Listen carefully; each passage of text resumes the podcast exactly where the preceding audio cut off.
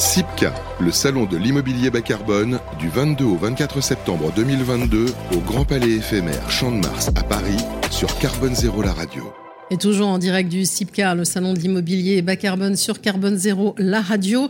On va parler euh, d'un label qui a été dévoilé à l'occasion euh, de ce salon, le label BBCA Quartier. Pour en parler, Rémi Babu, bonjour. Bonjour. Et vous êtes chef de projet en stratégie bas carbone au sein d'Eliott by Egis, qui est un bureau d'études hein, qui a participé, euh, on va dire, à l'élaboration de ce label. C'est pour ça que vous êtes là pour en parler, heureusement. Vous êtes également membre du Shift Project. On avait déjà l'occasion de, de, vous voir hein, sur Carbone Zéro, la radio donc ravi de, vous retrouver. Donc ce label BBCA euh, quartier hein, qui a été lancé par l'association BBCA, euh, pourquoi La réponse elle va venir toute seule, hein, mais pourquoi réfléchir à l'échelle d'un quartier?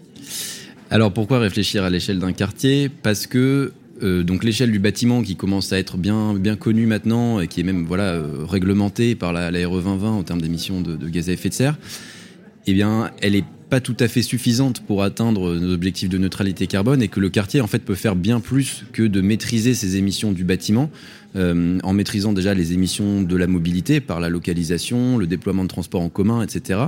Euh, mais aussi il peut accompagner au changement les utilisateurs, les habitants du quartier euh, en, leur, en les aidant en fait à changer leurs habitudes et puis à leur proposer un cadre de vie qui leur permette de s'épanouir dans des modes de vie, des pratiques carbone sur euh, la façon dont ils vont acheter, consommer, se divertir. Parce que voilà, on, est au-delà d'une somme d'objets techniques de bâtiments. Il y a aussi euh, tous ces aspects de, programmation et de, services qui sont proposés euh, à l'échelle du quartier. Voilà, parce que ça peut concerner l'alimentation, les biens. Enfin, ça, ça, s'ouvre plus largement, comme vous le disiez, au-delà de la question pure, pure et simple du bâtiment. Oui, c'est ça, c'est très large. Alors, on a, bah, je, peux rentrer tout de suite dans le, dans le, dur si vous voulez. En fait, on a, on a cinq indicateurs dans le, dans le label. Il y en a un qui est vraiment à l'échelle de l'aménagement, donc on va dire des espaces publics la préparation du site, donc plutôt tout ce qui est en responsabilité vraiment de l'aménageur. Mhm. Ensuite, on en a qui reprennent globalement le même périmètre que celui de la RE 2020, euh, un sur l'énergie, un sur euh, les matériaux de construction et PCE, comme on dit, produits de construction et équipement.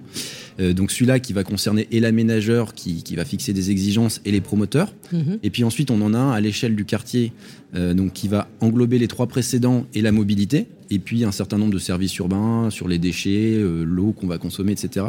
Et enfin, on a un indicateur qui est encore plus large, qui est sur un autre périmètre, qui est sur en fait le périmètre des usagers du quartier et qui est celui de l'empreinte habitant. Donc c'est la fameuse empreinte qu'on commence à connaître, euh, qui est autour de 10 tonnes aujourd'hui et qui doit passer à 2 tonnes en 2050. Voilà, il faut la diviser par plus de 5, hein, cette empreinte carbone des Français. Donc il y a un gros enjeu à jouer, hein, à faire. Hein. Et d'ailleurs, certains s'amusent un peu à calculer leur empreinte carbone. Et en coulisses, certains me l'ont dit parfois ils se demandent mais comment je vais faire pour y arriver ah, voilà, bah, C'est sûr qu'aujourd'hui euh, c'est très compliqué d'être à 2 tonnes. Enfin, je pense qu'il y a mm. quasiment personne qui y arrive euh, en France parce que tout simplement, euh, il y a un certain nombre d'infrastructures et de services qu'on a tous en commun et qui fonctionnent et qui font que c'est pas possible. Mais espérons que l'évolution dans les années à venir nous, y, nous, y, nous permette d'y arriver. Aujourd'hui, un quartier neuf, donc un Français moyen autour de 10 tonnes, un quartier neuf qui a bien fait son travail, il est déjà autour de 8, 6, tonnes quand, ah il quand il est vraiment très bon parce que le quartier il permet d'attaquer des, des, postes du français moyen qui pèse autour de, 3 tonnes déjà. Donc le, logement, c'est à peu près autour de 2 tonnes dans notre empreinte.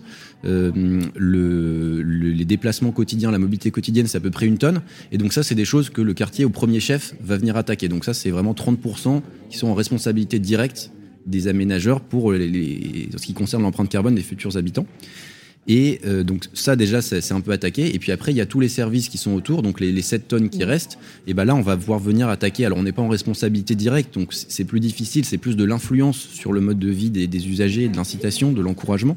Mais on va pouvoir venir attaquer voilà euh, des petits des petits leviers à quelques centaines de kilos par an de carbone. Donc euh, finalement, à peu près 40% de l'empreinte peut être euh, influencée par, le, par les aménageurs. Alors quand on parle justement de quartier, on a souvent parfois un peu l'image de, la, on va dire de la ville du quart d'heure. Ça, c'est peut-être c'est la, ville idéale, ça où finalement tout est à proximité en, un quart d'heure et finalement ça peut, ça peut ou pas réduire l'impact ce genre de alors, faut voir ce qu'on entend euh, mm. par euh, la ville du quart d'heure, parce que hum, c'est un concept qui est assez séduisant, qui est assez simple de se dire voilà, on a un, un, ensemble de services de base, euh, un socle qui nous permet de voilà, finalement faire des déplacements actifs à vélo, à pied.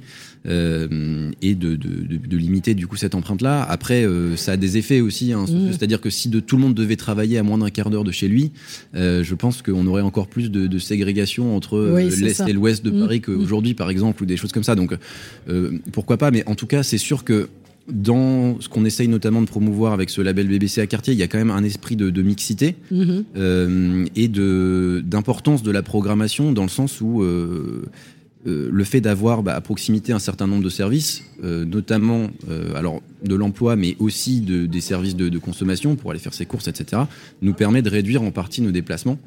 Euh, et donc, tout ça, c'est des choses qui sont prises en compte dans les modèles et qui vont venir faciliter l'atteinte de, de niveaux d'exigence, de, de, plafond d'émissions, en fait, sur nos quartiers. Et alors, si on y réfléchit bien, finalement, c'est inverser quelque part une, stratégie, si je puis dire. On le dit souvent, hein, c'est plutôt de partir euh, de la demande que d'avoir une offre, on va dire une offre immobilière, mais de réfléchir aux besoins, c'est ça, des habitants, par exemple, dans une démarche que pourrait avoir un aménageur? C'est ça, il y, y, a un peu des deux, c'est-à-dire que, hum, effectivement, en fait, disons qu'il y, a un double enjeu hein, pour l'aménagement, qui est de à la fois décarboner le geste constructif, le geste d'aménager. Donc ça, c'est tout ce qui est encadré par la RE 2020 et puis le, les bons choix de mobilité, etc.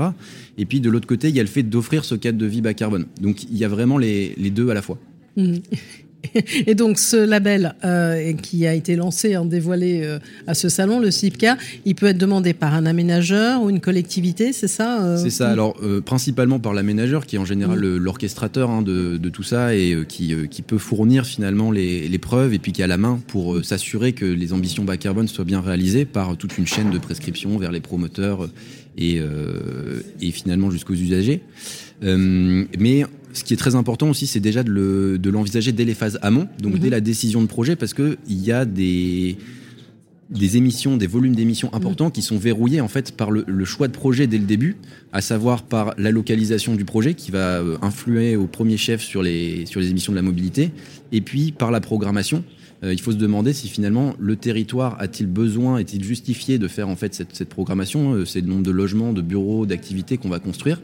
Euh, et est-ce que ça a un sens à cet endroit-là? Voilà. Mmh. Donc ça, c'est des choses qui sont à évaluer dès l'intention de projet, dès le moment où en fait les élus euh, décident de, la coloration programmatique et de la localisation du projet, et où l'aménageur n'est pas encore là. Donc on a voulu aussi réserver un rôle aux, collectivités.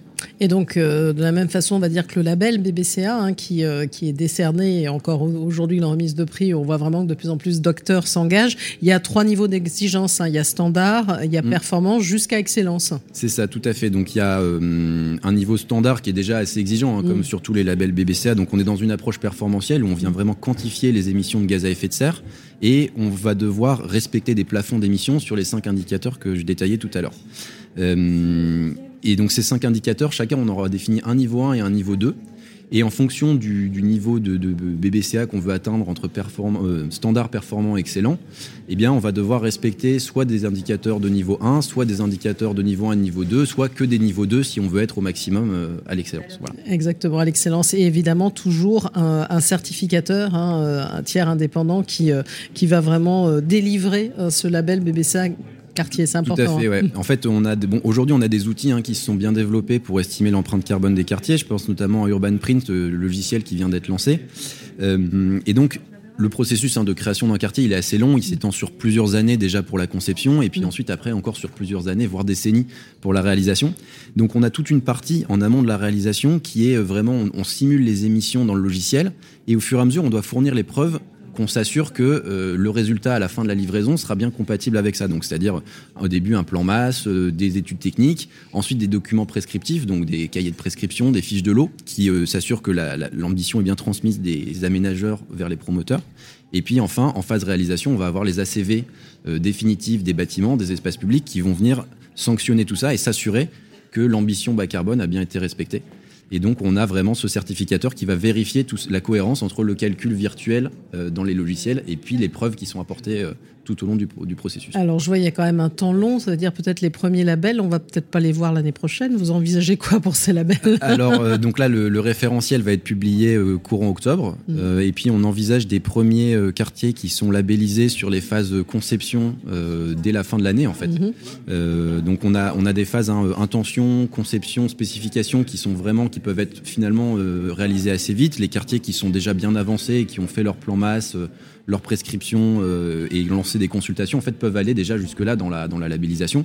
Après, effectivement, pour la labellisation définitive euh, en phase de réalisation, là, il faudra sans doute attendre un petit peu, mais il y aura peut-être des quartiers qui, vont, qui seront déjà en cours de réalisation, qui vont se lancer dans tout le processus et qui pourront rapidement aussi obtenir une labellisation. Voilà, en tout cas, un label vraiment qui répond, on va dire, aux nouvelles exigences et aux enjeux qu'il y a en termes, quand on parle de transition et de transition dans, dans les villes. Donc, ce label BBCA quartier, une première méthode de mesure et, et de valorisation des bonnes pratiques carbone, exemplaire à l'échelle du quartier, dévoilé donc à l'occasion de, de ce CIPCA. Merci à vous, Rémi Babu, donc chef de projet euh, stratégie bas carbone au sein du bureau d'études Elliott by Egis, hein, qui a, on va dire, piloté euh, tout ce label. Merci à vous.